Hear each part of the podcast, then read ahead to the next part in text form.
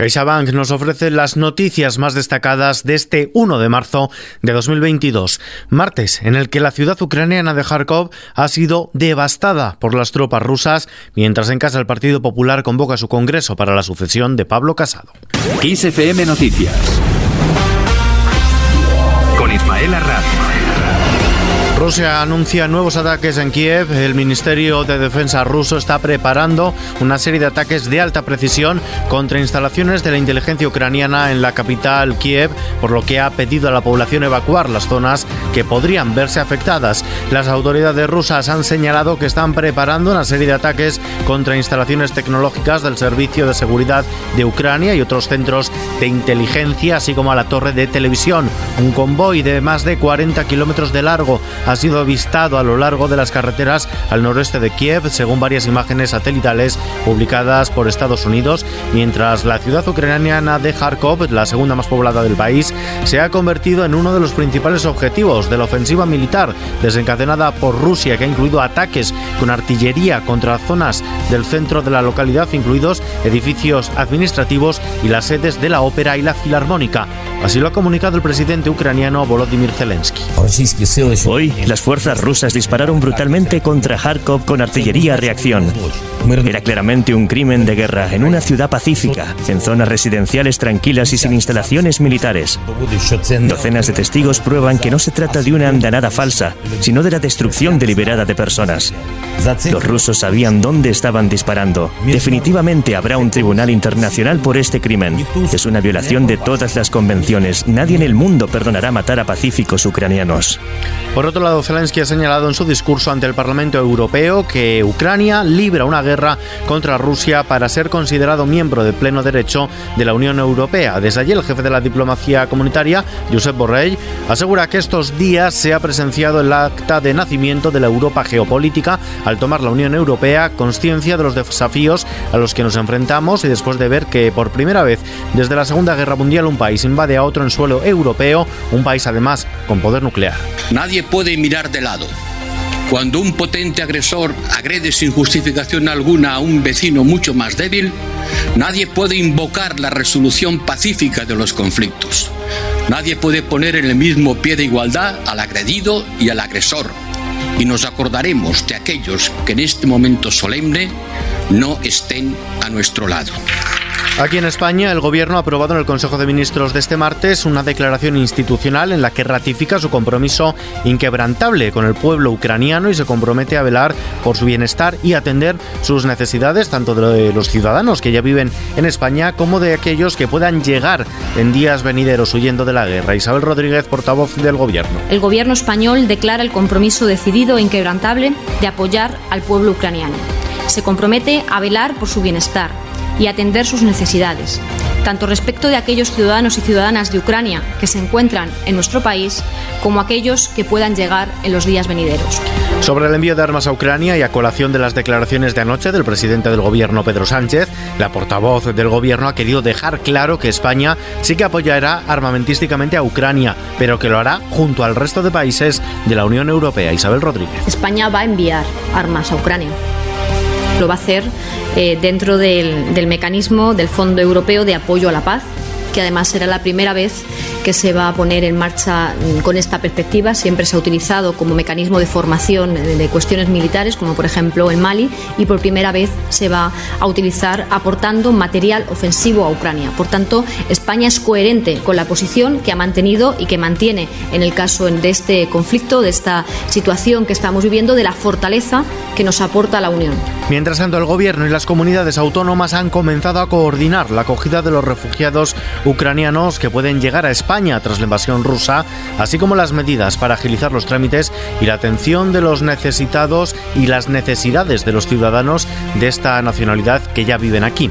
Por otro lado, el Gobierno afirma que la economía española es la menos expuesta al conflicto. No obstante, el Ejecutivo ya anticipa un incremento de los precios de la energía que sí que acabará afectando al país. Así lo ha explicado la vicepresidenta primera y ministra de Asuntos Económicos, Nadia Calviño, quien ha incidido en que España será el que menos notará el impacto de la escalada militar tanto desde el punto de vista comercial como energético y recuerda que ya se están estudiando medidas. Ya están en marcha un conjunto de medidas para amortiguar el impacto eh, sobre las facturas de la luz de los ciudadanos y la competitividad de las empresas. Eh, a nivel nacional, ahí también estamos actuando a nivel comunitario para impulsar una respuesta europea. La propia vicepresidenta tercera estuvo ayer en un consejo extraordinario informal de, energía y estamos constantemente trabajando para conseguir que eh, la Comisión Europea publique cuanto antes una comunicación que permita adecuar el marco regulatorio y amortiguar, como decía, ese impacto negativo. En la arena política, el líder del Partido Popular, Pablo Casado, ha pedido disculpas ante la Junta Directiva Nacional del partido por todo lo que haya podido hacer mal durante su mandato, pero ha subrayado que tiene la conciencia muy tranquila. De hecho, se ha quejado de la reacción inédita que ha tenido que sufrir en estas dos semanas tras la guerra interna con Isabel Díaz Ayuso y la profunda crisis desatada después. Pablo Casado, presidente del Partido Popular. También siento, tengo que decirlo, la reacción que he tenido que sufrir, que es inédita en nuestra historia democrática y que creo sinceramente que no merezco, ni merecería ninguno de vosotros. A pesar de todo, cada día al frente del partido ha sido un honor. He sido muy feliz representando a esta gran organización, porque creo que haciéndolo estaba prestando el mejor servicio a España. Además, Pablo Casado reivindica su legado en estos casi cuatro años y muestra su lealtad en esta nueva etapa Feijó, al que desea mucho acierto. Siempre me ha brindado su lealtad y su amistad, las mismas que él recibirá de mí para lo que decida hacer en el futuro. Será mañana cuando Feijóo decida este futuro. El presidente de la Junta de Galicia del Partido Popular Gallego anunciará mañana en Santiago de Compostela su decisión sobre presidir el Partido Popular, como le ha pedido hoy la Junta Directiva Nacional en Madrid. Lo hará después de reunirse con la dirección de los populares gallegos. Así lo ha dicho a las puertas de la sede nacional del partido en Madrid. Vamos a ver desde Galicia cómo podemos ayudar y cómo podemos comprometernos ante la situación del Partido Popular y una vez que escuche a mis compañeros, evidentemente yo me dirigiré a mis compañeros del Partido Popular de Galicia y con ellos y a través de ellos a todos los compañeros del Partido Popular de España y lo más importante, me dirigiré al conjunto de los españoles para trasladarles cuál es mi decisión todo después de que, siguiendo el guion establecido, la Junta Directiva Nacional haya dado luz verde al Congreso Extraordinario que la formación celebrará en Sevilla el primer fin de semana de abril para decidir quién sucederá a Pablo Casado al frente del partido. Por su parte, la presidenta madrileña Isabel Díaz Ayuso ha pedido apartar a quienes acusa de intentar destruirla. Es más, incluso ha llegado a compararse con Rita Barberá por la persecución que denuncia ha sufrido y que Génova negó. Isabel Díaz Ayuso en la madrileña calle de Génova. Creo que todas las personas que en lugar de haberse dedicado a trabajar por el partido y por España se han dedicado a intentar destruirme a mí, creo que tienen que ser apartadas, pero eso es una cuestión que tendrá que decidir el partido. Yo no voy a ser un problema en esto porque no estoy ni con heridas abiertas, ni con venganzas, todo lo contrario. Yo lo que quiero es que me dejen trabajar en la Comunidad de Madrid como siempre, que pronto Alberto Núñez Fijó presente la candidatura, dé un vuelco al partido y yo desde mi sitio, que es la Comunidad de Madrid, seguir siendo, que para mí es lo más importante que he hecho en toda mi vida y que haré, seguir siendo un gobierno que dé respuestas a los ciudadanos. Se acabaron las cuarentenas por contacto positivo. La Comisión de Salud Pública ha decidido esta tarde levantar ese aislamiento de las personas que estén en contacto con positivos, incluidos aquellos que no cuenten con la pauta de vacunación contra la COVID-19.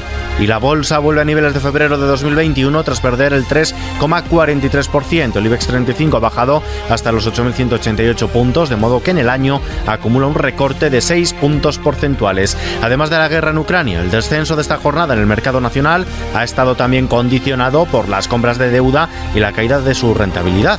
El bono alemán ha vuelto a terreno negativo, también afectado por la bajada de Wall Street. El euro se cambia por un dólar con 11 centavos. Si terminamos.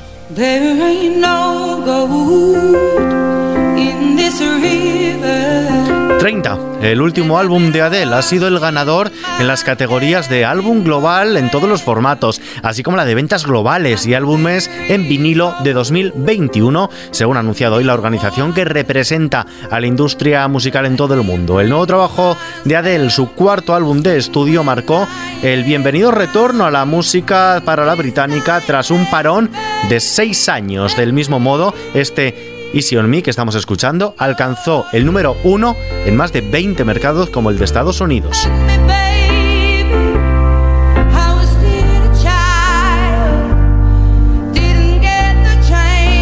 Con Adel y de la mano de CaixaBank nos despedimos por hoy.